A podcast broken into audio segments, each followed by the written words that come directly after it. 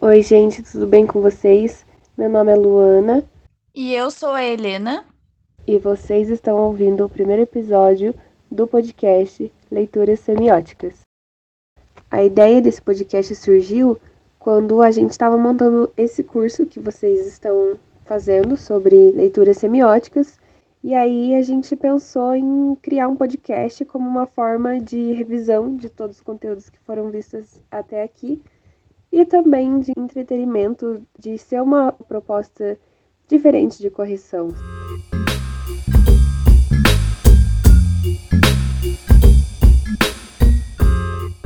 Dando continuidade ao curso, temos três convidados: Bruna Santos, que irá falar sobre a análise da propaganda, Leonardo Hideki, que chega com a análise do filme Okja, e Paloma Levesque com a análise do clipe Boca de Lobo, de autoria do rapper brasileiro Criolo.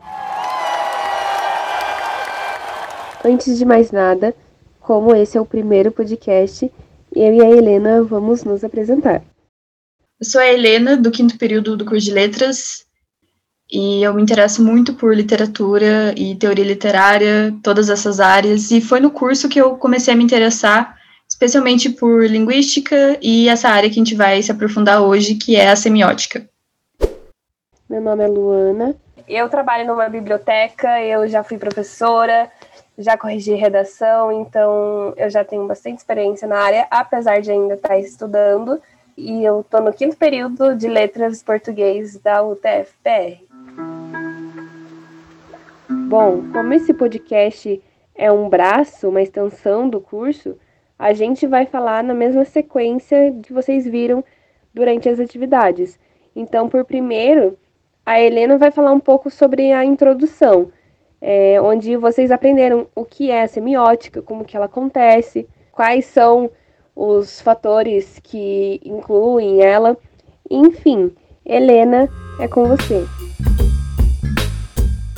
É, na revista a gente começa fazendo uma introdução, colocando a seguinte pergunta: o que é texto? O que a gente entende sobre texto, como ele está amarrado com leitura, escrita e essas demais nuances que a gente vai analisar em todo esse curso. E tem uma pergunta crucial: será que o texto se restringe só ao material escrito?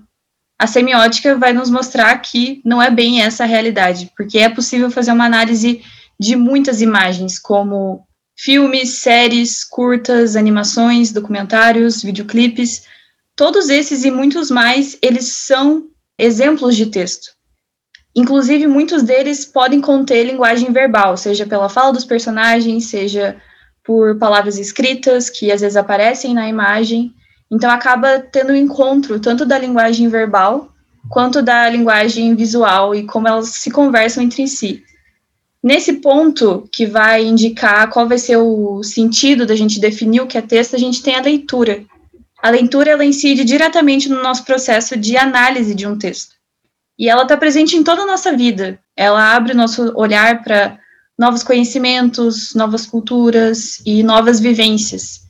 E a leitura, ela originalmente era utilizada para servir de análise do texto escrito, especificamente para isso. Só que ao longo dos anos e com a evolução da escrita, da leitura e das civilizações, isso foi mudando. A escrita foi o primeiro instrumento de registro da fala e ambas, assim como o texto, se modificaram muito. Então, a base da semiótica é essa construção do significado, além dos seus elementos, dos seus signos, existe todo um contexto sociocultural por trás que a gente vai poder observar tanto na propaganda quanto no filme e no clipe que vamos analisar hoje e analisamos também na revista. Todos esses são materiais multimodais. A gente vai também dar uma pincelada sobre o que é multimodalidade e como que eles se conversam também. E agora, depois dessa análise maravilhosa que a Helena fez, é, a gente vai dando sequência ao podcast. E a gente vai começar então falando da análise das propagandas. Para isso, a gente chamou aqui a Bruna Santos, que também faz parte do curso de letras na UTF-PR, e ela vai se apresentar um pouquinho antes e depois a gente parte para a análise das propagandas que vocês viram durante o curso. É, oi, pessoal. Meu nome é Bruna. Regina dos Santos.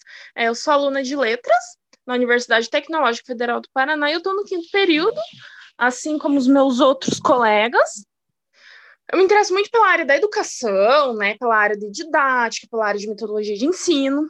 Fazer esse projeto, essa, esse curso para vocês, para mim, foi uma honra, foi um prazer.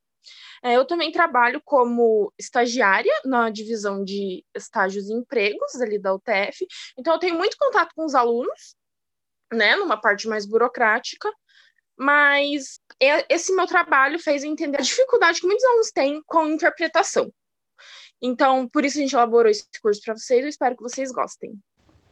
Bruna, agora que você se apresentou, conta pra gente como que foi fazer essa análise das propagandas, quais aspectos que você viu que mexem com, com o espectador, que fazem o espectador é, criar uma certa, uma certa interpretação das propagandas.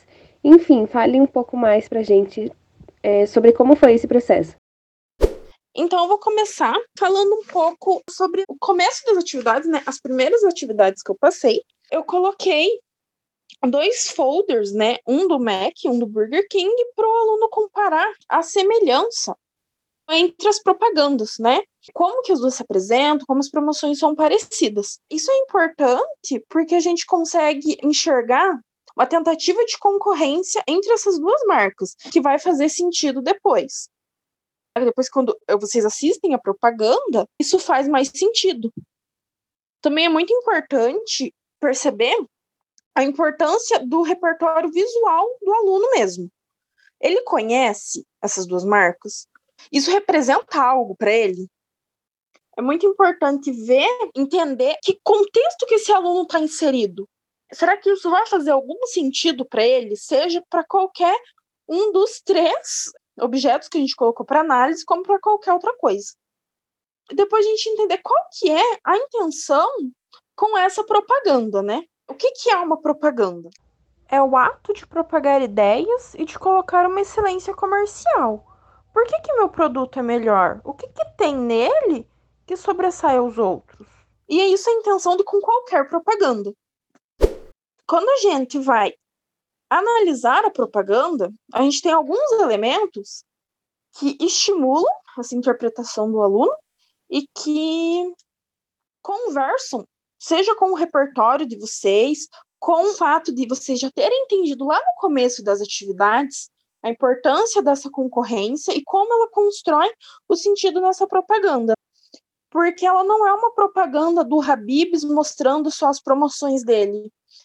Ele provoca as outras redes. É essa intenção de um certo deboche, uma certa provocação que é diferente nessa propaganda, porque mostra justamente essa briga entre marcas muito presente no capitalismo.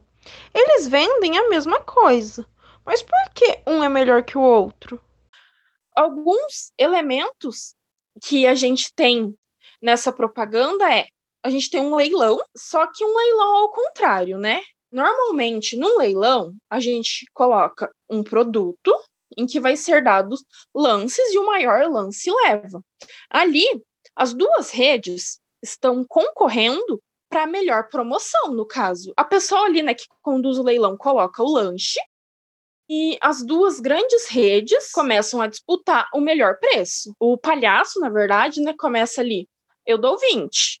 O outro personagem, que é um rei, que leva a gente a lembrar de outra rede, eu dou tanto, acho que era 17, e vai diminuindo o valor até que começa a ficar insustentável para os dois manter esse preço tão baixo. Quando o McDonald's, né, o palhaço, está quase levando o melhor preço, a melhor propaganda, chega o gênio, representando o Habib, e fala: não, R$3,90. E ele leva, ele dá o melhor preço. Aí a gente tem esse leilão mostrando justamente esse estímulo de concorrência. As grandes redes, elas estão ali concorrendo para mostrar qual que é melhor. Isso em qualquer ambiente. Nessa sociedade capitalista, vence quem consegue os melhores preços, as melhores promoções. No caso, o Habibs, ele consegue mais pessoas para consumir o seu produto porque ele tem o melhor preço. Pois é. E a hora que você fala sobre os preços insustentáveis, Eu lembro que na época que eu assisti a propaganda eu fiquei indignada com o preço do Habibs. E eu acho que é exatamente essa a chave da propaganda, né? Eles querem chocar os consumidores, o público deles, para mostrar que realmente eles são bem mais baratos, né? Porque se fosse uma propaganda mostrando que o Habibs ganhou por questões de centavos, não seria tão chocante, né?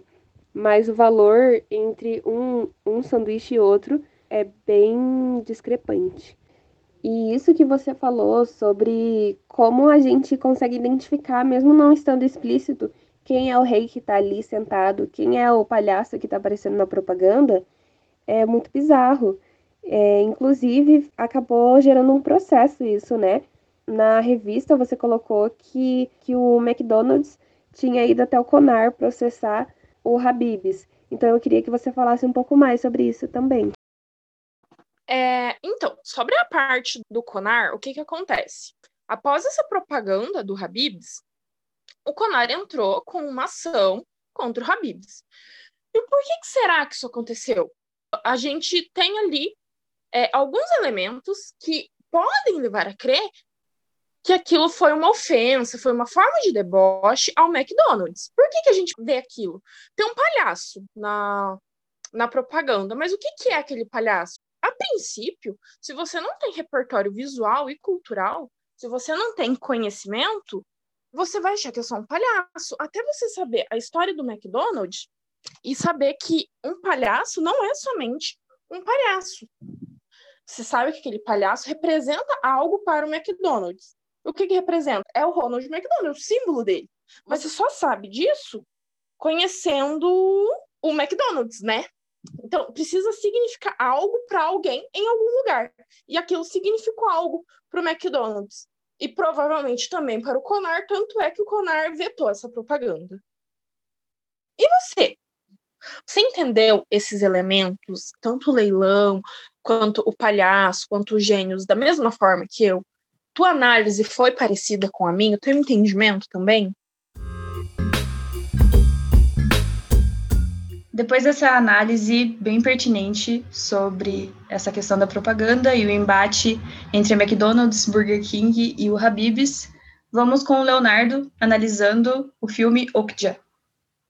Oi, gente, eu sou o Leonardo Hideki. Eu sou estudante também de letras na UTFPR, no quinto período. E eu gosto muito, muito de linguística, eu adoro sociolinguística, adoro também trabalhar com essa sub-área que é a semiótica, eu gosto muito de debates acalorados sobre preconceito linguístico, gênero neutro. Gosto muito, muito mesmo. E esse trabalho que a gente está fazendo para vocês sobre leitura semiótica é um trabalho muito legal e eu espero que vocês estejam gostando até aqui.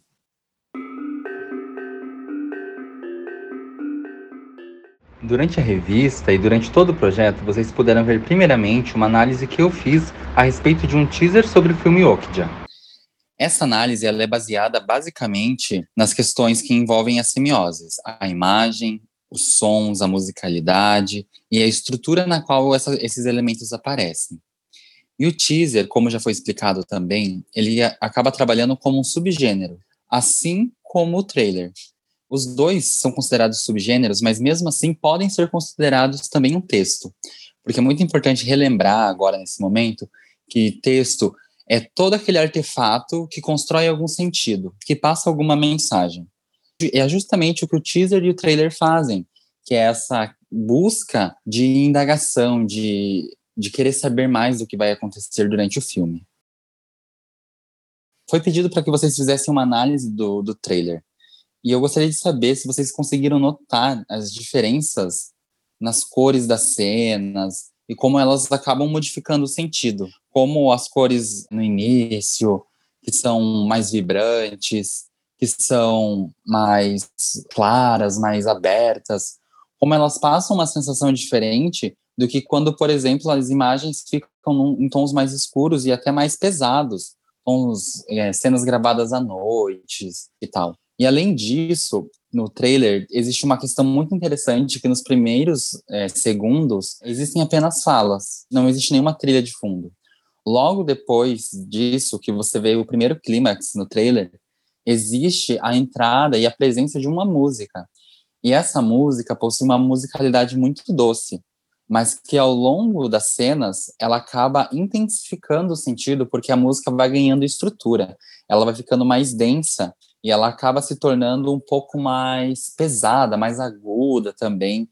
E isso vai aumentando a carga emocional que a gente vai sentindo durante esse momento de assistir o trailer, fazendo justamente esse movimento de querer que a gente veja o filme, sabe? E é justamente essa a intenção. Mas vocês conseguem perceber é, esses elementos semióticos trabalhando dessa forma? Então, e sobre o teaser e o trailer, que são as instâncias menores do filme que trabalham até muito mais como o marketing disso tudo, vem em si o filme como um todo. O filme como um todo possuiria muitas formas de ser interpretado. É, nós poderíamos analisar cenas específicas, nós poderíamos analisar personagens específicos e suas histórias. Mas aqui a gente vai fazer um apanhado bem geral para que vocês possam compreender.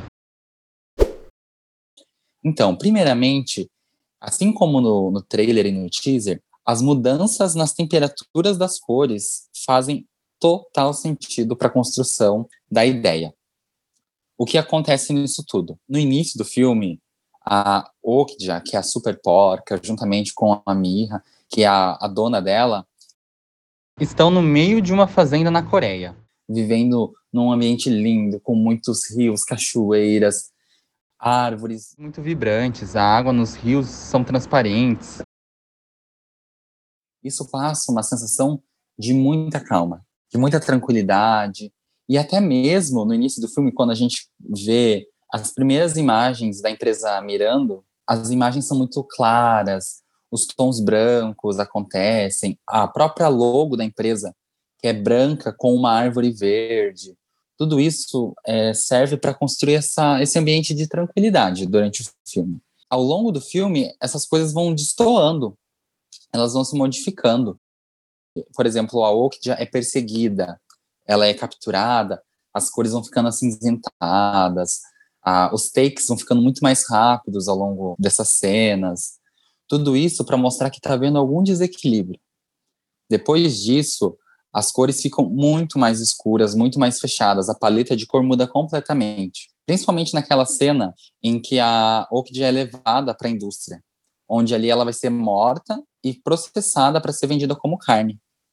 Ali a gravação da cena foi no período noturno, as cores mais cinzas, mais vazias até, provocam esse incômodo na gente.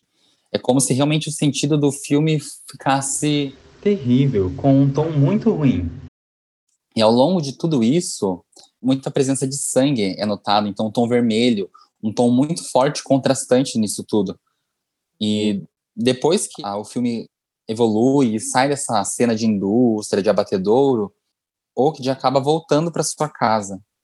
E daí as cores voltam novamente a harmonizar com o início. Então voltam as cores mais abertas, mais vívidas, mais intensas. E isso mostra justamente o filme como uma progressão de forma a chegar num clímax de problema até ele ser resolvido e voltar ao equilíbrio. É realmente uma geração de equilíbrio, desequilíbrio e equilíbrio novamente. Entre outras questões dentro do filme que é interessante a gente lembrar e, e analisar, tem a questão da Alf, que aparece, que é o, aquele grupo de pessoas que vocês devem ter visto no filme, que tenta salvar os animais. Essa Alf, que é a Animal Liberation Front, eles possuem uma imagem muito engraçada, porque no começo eles estão muito engravatados, bem caracterizados como uma empresa muito séria. E ao longo do, do filme, você percebe que existem cenas que destoam um pouco disso. Por exemplo, existe uma cena em que há uma agressão de um dos integrantes para com o outro. Isso acaba se tornando um pouco contraditório com a própria imagem do que é a Alf, realmente. E depois disso, eles vão se caracterizando e fazendo papéis assim muito até caricatos para o que é a realidade. E isso, de alguma forma, construiu alguma imagem do que é a Alf, por mais que ela não seja tudo isso. Passou a imagem de um órgão que é um pouco desequilibrado, um pouco extremista demais. E é muito interessante, porque se vocês pesquisarem a realidade, vocês percebem que não é isso. Mas justamente esses elementos semióticos constroem essa imagem para que o filme se torne um pouco mais interessante. Uma outra coisa que é muito interessante a gente ver, que eu já mencionei, é a questão da indústria, da marca da Miranda. A indústria, como eu falei também, ela é caracterizada no filme, apresentada com aquelas cores mais escuras. A gravação foi feita de noite, tons de cinza, de preto, tons de vermelho para representar o sangue. E isso constrói uma imagem muito ruim da indústria. E em contrapartida, a sede da empresa, ela é uma empresa muito limpa, muito minimalista até na decoração. A logotipo da marca, toda branca, com uma árvore verde, com verde bem vívido, constrói uma imagem muito diferente também. Quase que polaridades, assim. E é muito interessante a gente pensar como o filme quis fazer isso, justamente para criar esse paradoxo na nossa cabeça do que a empresa mostra e o que ela realmente é. E além da indústria da carne, que eu acredito que seja um grande problema, qualquer indústria de alimentos, de forma geral, é dessa forma. Eles mostram uma coisa, eles criam uma identidade visual e a gente, como consumidor, acaba acreditando nisso. Mas por trás, a situação é muito mais complicada, é muito mais feio de ver. Então, esse filme ele traz, através desses elementos semióticos, essas percepções do que é e do que é mostrado. Então, isso é muito interessante. O último ponto a ser considerado, que agora vou pedir ajuda das minhas amigas, é em relação a uma personagem que me chamou muita atenção, que é a Lucy Mirando. No início do filme, ela tem uma imagem de quase salvadora, que está trazendo um novo produto para o mercado, e a sua própria expressão, os próprios elementos semióticos que ela usa e tal, fazem muito esse jogo de mostrar ela como um ser revolucionário mas ao longo do filme isso não acontece. As roupas, por exemplo, muito claras, muito esvoaçantes, com movimento, fazem que realmente pareça que ela é até um ser angelical, um anjo. E no final do, do filme é muito engraçado, porque ela aparece inclusive fumando com a irmã dela, que é a Nancy Miranda, que inclusive faz uma ruptura muito grande com a própria imagem dela. Enquanto a Lucy Miranda é toda plena, toda parecendo um anjo, a irmã dela já tem uma imagem mais robusta, mais pesada. E essas diferenças fazem com que haja uma ruptura nesses elementos semióticos, mostrando o que dá certo e o que não dá, porque pode-se ver que uma pessoa que tenta mascarar a indústria, ela não conseguiu muito êxito no que ela realmente é. Então eu gostaria de perguntar para as minhas amigas o que, que elas têm a dizer sobre a personagem Lucy Miranda e a irmã dela, Nancy Miranda, e como elas notaram esses elementos semióticos coisa que eu reparei durante o filme na Lucy Mirando é que eu particularmente gostei muito mais da personagem dela do que a galera que salvava os animais, porque eu achei ela muito melhor construída, sabe? E até boa parte do filme eu tava realmente acreditando que apesar dela dela tá fazendo essa crueldade com os bichos, eu acreditava que na cabeça dela ela realmente estava é, resolvendo os problemas do mundo, estava criando ali uma carne sustentável. Mas quando a menina começa a entrar mais em cena, é que a gente começa a perceber que não é bem assim que acontece, sabe? Que na verdade a Lucy Miranda é só uma estratégia de marketing. E eu acho que o papel dela é tão mais estruturado para a gente acabar refletindo mesmo, sabe? Tipo, por que, que eu tô defendendo essa mulher sendo que ela tá fazendo um monte de coisa errada, sabe?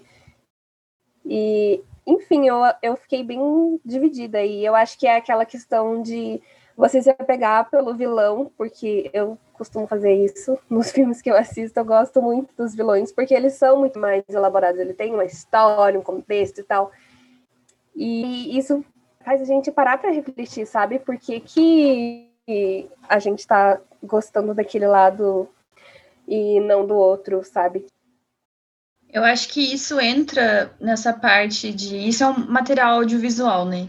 Então, essa parte da gente começar a analisar o jeito que ela age, as coisas que ela fala, é muito a linguagem verbal agindo na linguagem visual. Porque parece que muitas falas dela durante o filme são esquematizadas, não só por ela ter se tornado a CEO da Miranda e ela tem que agir como CEO, né, como mulher de negócios e manter uma aparência, que ela sempre faz isso, né?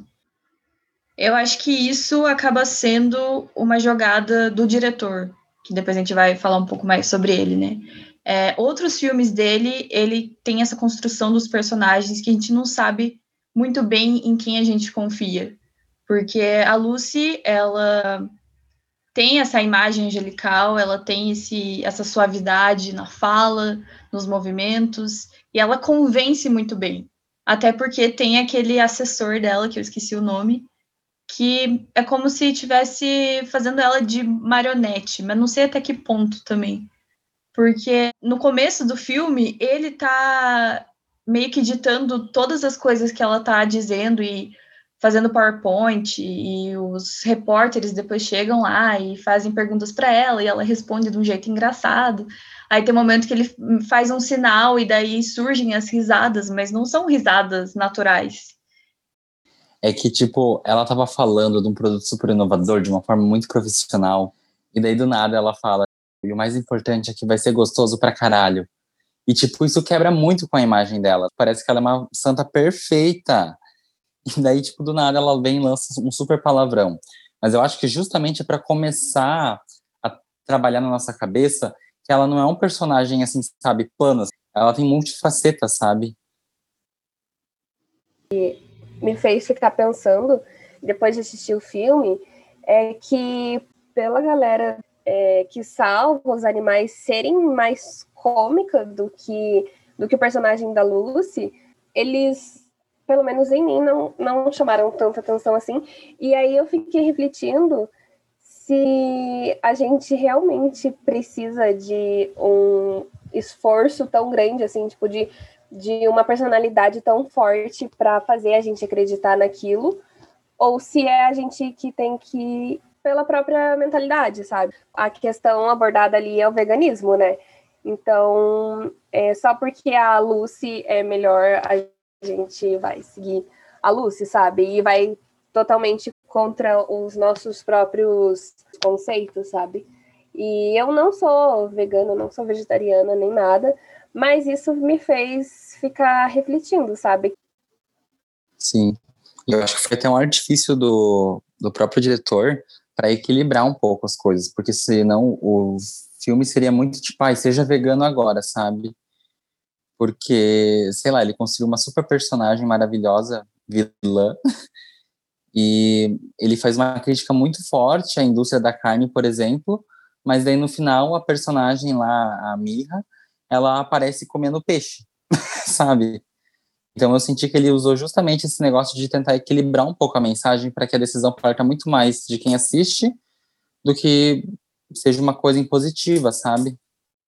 Eu acho que é exatamente isso, porque além dele de estar tá acontecendo esse caos no filme por conta da já ter sido sequestrada, né? Essa que foi a impressão que deixou na mídia. E esse caos está acontecendo ao mesmo tempo que os personagens têm muitas cenas que parece estar tá tudo calmo, não só por conta da, da paisagem e do local que a Mikja mora na Coreia, né?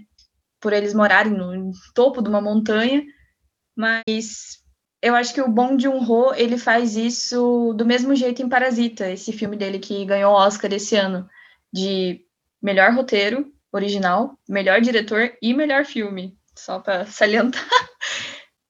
Ele consegue deixar as coisas assim implícitas para quem está assistindo, pro leitor, pro ouvinte, conseguir pegar, por exemplo, uma cena de Parasita que o pessoal eles moram num porão numa casa. E tem muitas pessoas, muitas famílias na Coreia do Sul que moram assim. E tem um vendaval, assim, uma chuva gigantesca e alaga toda a casa deles. E eles trabalham para essa família. Acontece um monte de coisa, mas só comentando essa parte. E no dia seguinte, o patrão, na verdade a patroa, comenta assim: Nossa, que bom que choveu ontem, né? Então, são pequenos detalhes que ele vai colocando ali no filme, como, por exemplo, o jeito que a Lucy age. O legal é que a Tilda Swinton, que é essa atriz, né, ela faz tanto a Lucy quanto a, quanto a Nancy. Então, a gente vê esse embate que é a, mesma atriz, que ela é uma atriz incrível, né, fazendo essas duas personagens que parecem ser o oposto uma da outra, por conta delas serem irmãs gêmeas. A gente já tem meio essa mentalidade que personagens gêmeos vão ser diferentes, querendo ou não na personalidade. Só que depois de um ponto, assim, quando a Lucy não atinge todos os objetivos que ela esperava e começa a meio que mostrar que ela não é essa, sabe, essa pessoa idealiz idealizadora que tem conhecimento, por exemplo, sobre negócios, sobre gerir a Miranda, que é uma empresa gigantesca. Depois desse ponto a gente começa a perceber, será que ela é tão diferente assim da irmã dela? A irmã dela, na verdade, é mais pulso firme, né? Tanto que ela, no, no final do filme, começa a comandar toda a empresa e não tem, assim, dó e piedade nenhuma. Tanto que, naquele momento, acho que tem um dos funcionários que tá quase abatendo a Octia, e ela faz um sinal que eu acabei lembrando daquele filme Gladiador, na verdade. Quando o Comodos, que é o imperador, é, dá o sinal para um, um gladiador matar o outro. E ele só faz o sinal do polegar para cima, do beleza. E ela faz a mesma coisa. Então, esse filme tem muitas referências que a gente pode ir analisando é, muitos detalhes que, quando a gente recorre às nossas vivências e conhecimentos de mundo, a gente começa a perceber como esses signos culturais que a gente tem são compartilhados de uma cultura para outra também. E agora a gente vai entrar no bloco extra do nosso curso, do nosso podcast, que foi o desafio que vocês tiveram que analisar o clipe Boca de Lobo do Criolo. E para isso, a gente trouxe aqui a Paloma Levesque, que também faz parte do curso, e ela vai se apresentar e logo em seguida ela vai fazer a análise do contexto do clipe. Oi, pessoal, eu me chamo Paloma, é, estou no sexto período de letras da UTFPR. Sou estagiária também da UTFPR, mas já trabalhei em sala de aula juntamente com a Luana, que também está aqui conosco hoje. Do curso de letras, eu entrei gostando da literatura, mas eu me apaixonei pela linguística. E quando eu comecei a dar aula, foi aí que eu me apaixonei pela sala de aula e por fazer os alunos gostarem da matéria de português que é tão temida. Bom, pessoal, e por último, mas não menos importante, nós vamos fechar esse podcast com o clipe Boca de Lobo do artista Criou. Mas antes de adentrarmos para falar especificamente das leituras que eu pedi no desafio musical, que são as que daremos ênfase aqui, até porque a gente não conseguiria fazer uma análise profunda do videoclipe, porque são muitas leituras e a gente tem muita referência no clipe, e nem nós cinco aqui reunidos conseguiríamos fazer um podcast de uma hora para falar de todas as referências. Primeiramente, eu queria voltar um pouquinho sobre a fala da Helena do início do podcast. Quando ela fala que o texto ele está para além do verbal e do escrito. E podemos encontrar textos em filmes, desenhos, séries, músicas, inclusive na batida de uma música. É aqui que entra a leitura semiótica. E por que nós ficamos batendo nessa tecla com vocês? Aqui, vocês aprenderam na teoria e com os exercícios o que vocês já faziam desde sempre, que é de meme em redes sociais, ler uma propaganda no outdoor, um trailer no cinema, achar graça no momento certo de um vídeo engraçado, se emocionar com uma melodia de uma música, sentir medo, tudo isso é uma construção verbal e não verbal de leituras nos textos. Então, a leitura semiótica é traduzir, é trazer para o meu espaço de conhecimento, o meu conhecimento de mundo, que um determinado elemento está naquele determinado lugar por uma razão, pois naquele lugar é que ele passa a fazer sentido. Primeiramente, eu queria ressaltar aqui que, como alguns artistas são tão geniais e pensam em tudo e trazem esses elementos intertextuais e constroem um trabalho perfeito. O clipe Boca de Lobo, eu pesquisando um pouquinho sobre ele para trazer aqui essa última parte para o podcast, eu percebi que ele teve o lançamento dele 30 dias antes das eleições presidenciais de 2018 aqui do Brasil. E para quem lembra, essa época foi um tremendo caos. Foi caos na mídia, nos jornais, nas redes sociais, até dentro das famílias, das casas, as pessoas divergiam muito em opiniões políticas e ocasionava as pessoas a brigarem, a brigarem entre si. Isso, antes mesmo de apertar o play, a gente consegue fazer uma leitura do, do que o clipe vai nos trazer. Então, eu tenho o lançamento da música, que foi planejada para ter sua estreia 30 dias antes das eleições. Eu tenho o título da música, o nome da música, que é Boca de Lobo, e daí também eu consigo tirar duas leituras. Uma é literalmente né, a boca de um lobo. Então, o lobo é um animal predador com presas, dentes afiados. E também a minha leitura do Boca de Lobo pro nome da música foi aquela conexões de tubos e manilhas que fazem um bueiro, né? Que passa água da chuva, passa dejetos humanos, é, água suja. Então, a boca de lobo vai, vai ser esse objeto que vai fazer toda essa sujeira, essas coisas ruins irem para outro lugar. Inclusive, eu coloquei essa pergunta para vocês lá, do que vocês achavam que seria é, o significado do nome Boca de Lobo no clipe. E também sabendo que o crioulo é um cantor de rap e que o rap é um gênero característico por suas críticas sociais e crítica ao sistema, toda essa junção do, da data de estreia, do cantor, do nome da música, eu já consigo fazer uma leitura do que o clipe vai me trazer, consigo fazer uma leitura prévia de tudo isso. Eu quero focar nas três manchetes que estavam na revista, mas é necessário também falar do clipe como um todo. Logo no começo do clipe, nós temos os prédios em chamas. Aparece o clipe, o clipe abre com prédios em chamas. Então tem fumaça para todo lado. E do início ao fim, essa fumaça vai confirmar o caos. As bombas também estão ali para ajudar e as bombas mantêm esse fogo e essa fumaça. Além das fumaças, nós temos também ali caracterizados policiais uniformizados em cima dos, dos cavalos. Então, sugere essa imagem dos policiais? Pode ser que seja uma manifestação ou apenas uma aglomeração, mas também pode ser que signifique o início de uma guerra, porque no clipe tem uma determinada parte que os policiais eles estão de frente com os civis. Então os policiais com os uniformes eles estão com aquele escudo transparente e com os cacetetes na mão. Então tudo isso também pode remeter ao início de uma guerra, mais uma vez contribuindo para que o caos do clipe permaneça. Outra coisa que a gente consegue observar é que o clipe é gravado à noite. Então, mais uma coisa que contribui para deixar as cenas mais angustiantes. Então, essa falta de luz, essa, essa falta de claridade do clipe mantém essa obscuridade. A batida da música também, ela provoca no ouvinte a sensação de não estar seguro.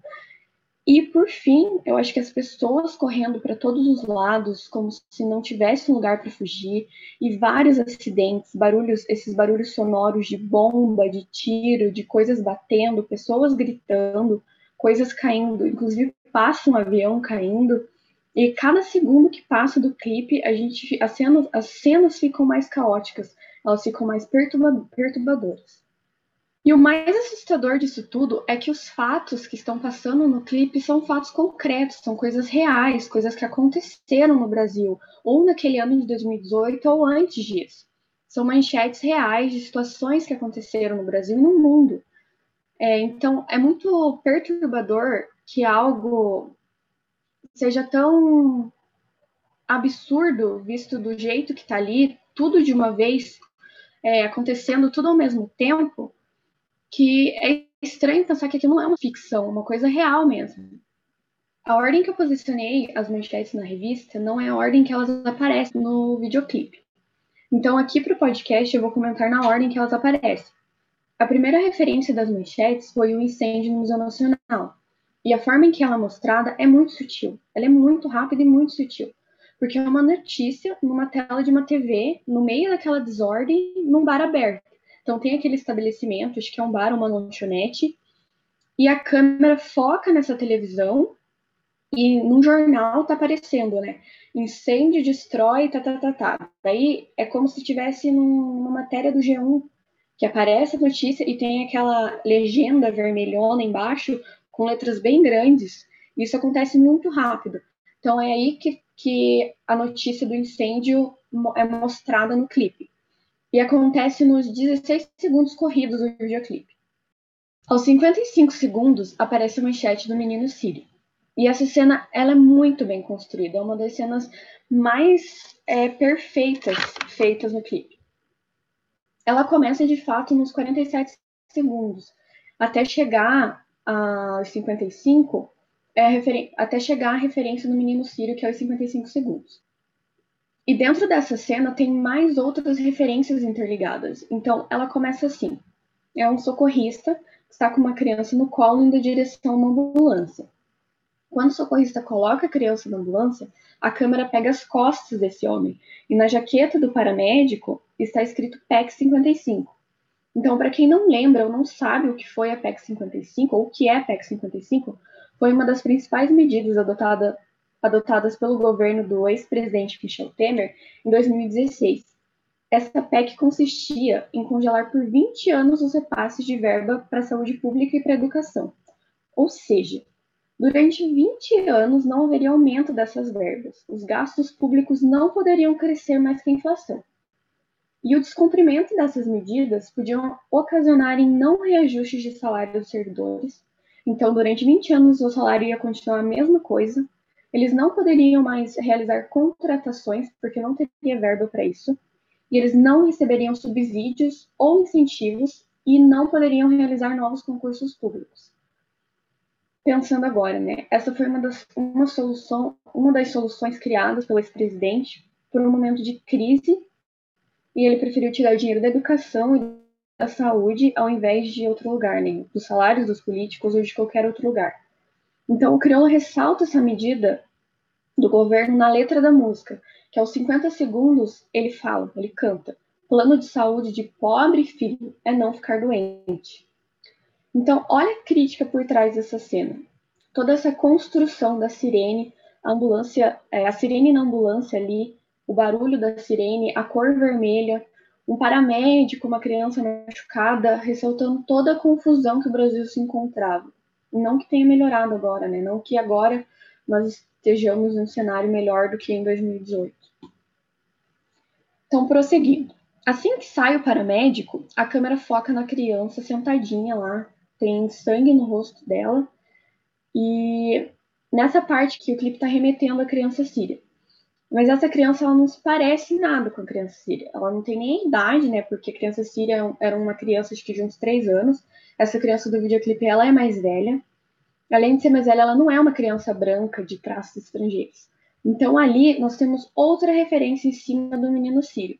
A referência que nós encontramos é do menino Marcos Vinícius, que, ela, que ele foi assassinado numa operação policial no Complexo da Maré em 2018. E esse caso ganhou repercussão porque essa criança estava de uniforme escolar. E mesmo assim, a sua vida não foi poupada. Inclusive, em várias entrevistas, a mãe do Marcos Vinícius ela fala que quando encontrou o Marcos Vinícius, ele falou: Mãe, mas por que atiraram? Eu estava de uniforme. Eles não me viram de uniforme, eles não viram, né, que, que eu não sou um bandido, que eu estava só passando, não estava fazendo nada de errado. Agora que eu descrevi toda a cena, nós temos várias possíveis leituras. Uma delas é sobre a comoção popular, que um caso estrangeiro, na maioria das vezes, um caso estrangeiro de tragédia, ela tem mais importância para os brasileiros do que um caso local. Tanto é que há de fato uma guerra rolando no Rio de Janeiro, há de fato várias crianças e jovens negros morrendo e que não tem tanta repercussão quanto uma notícia vinda de fora. Principalmente se a vida de uma pessoa negra em jogo. O criolo, já no início da música, no início da música Boca de Lobo, ele começa a música com a seguinte frase: Aonde a pele preta possa incomodar, um litro de pinsol para um preto rodar. Aqui na letra, nós temos mais uma referência a um caso de injustiça. E dessa vez é sobre o Rafael Braga. Rafael Braga foi preso nas manifestações de 2013 com um litro de pinsol na mochila. É um litro de pinsol, não sei se vocês sabem, é aquele produtinho mesmo utilizado para desinfetante de banheiro. E a justiça entendeu que esse produto na mochila seria utilizado para preparar um coquetel molotov. Então, vocês conseguem entender como essas críticas se encaixam uma na outra? Eu tenho uma criança preta morta, eu tenho um homem preso injustamente e uma letra que reforça que o povo preto incomoda e são discriminados e tratados de formas distintas do que as pessoas brancas. Bom, pessoal, para finalizar nossa sequência de três manchetes, a última é, aparece aos 3 minutos e 4 segundos do videoclipe aparece a silhueta de uma mulher negra com os cabelos naturais, cabelo black, e ela tá parada, de pé, e atrás dela tem várias coisas pegando fogo numa fogueira bem alta. E as pessoas estão correndo do lado dela, passando por ela desesperadas, e ela continua parada, como se ela fizesse parte daquele cenário, ela não foge, ela fica ali apenas existindo. Nós deduzimos que essa mulher seja Marielle Franco, porque ela costumava usar esse cabelo e ela foi morta em 2018. Marielle Franco era socióloga e ela foi a quinta vereadora mais votada da cidade do Rio de Janeiro nas eleições de 2016. Ela era filiada do PSOL e o caso dela ainda não foi selecionado. Ela era conhecida por fazer denúncia das milícias nas favelas do Rio de Janeiro e também ela dava suporte para as famílias de policiais que perdiam suas vidas nas operações. No momento em que essa mulher aparece, o crioulo canta: Essa é a máquina de matar pobre. No Brasil, quem tem opinião morre. No clipe a gente encontra crítica à era digital, a falta de empatia na era digital. Logo no início do clipe aparece um motoqueiro deitado é, com capacete morto e as pessoas, ao invés de ajudar, elas estão gravando aquela cena com o celular. Então, a era digital, ela tem, tem essa crítica à era digital em que o ser humano não está respeitando o indivíduo. Temos também denúncia de corrupção, de lavagem de dinheiro. É, aparece um homem no apartamento com caixas de dinheiro. Também tem uma crítica à indústria farmacêutica. Aparece também a barragem que estourou em Mariana em 2016, se não me engano. Em 2019, nós tivemos um outro rompimento de barragem, que foi a de Brumadinho, é, para você ver. Então, em 2018, eles fizeram crítica a uma barragem estourada, em 2019 aconteceu novamente isso. Também tem crítica religiosa, quando aparece um, um pastor, um homem de terno, batendo numa Bíblia no meio daquela confusão toda. E agora, por último, eu vou comentar de um vídeo que ficou muito famoso na internet em 2018, chamado Quanto Custa Seu Outfit? Esse vídeo é mostrado jovens ostentando o preço das suas roupas. E esses preços eram exorbitantes, chegando a quase 45 mil reais em um conjunto, em um conjunto de peças de roupa. Então, dentro do, do clipe do Criolo, tem essa sequência onde mostram o pessoal com uma roupa, né, com roupa de marca, escrito outfit, e na sequência de imagens é mostrado pessoas bem vestidas, com joias, com bebidas caras, eles queimam dinheiro, estão rindo, bebendo é, bebidas alcoólicas e fazendo uso de cocaína. Gente, a gente consegue tirar muitas leituras dentro desse clipe. E se for possível, vocês assistam ele mais de uma vez, porque toda vez que vocês assistirem alguma, é, esse clipe, vocês vão conseguir notar uma coisa diferente. É, vocês vão conseguir fazer uma leitura diferente sozinhos, além do que as leituras que a gente fez aqui. Eu agradeço por vocês terem me acompanhado até aqui e muito obrigada.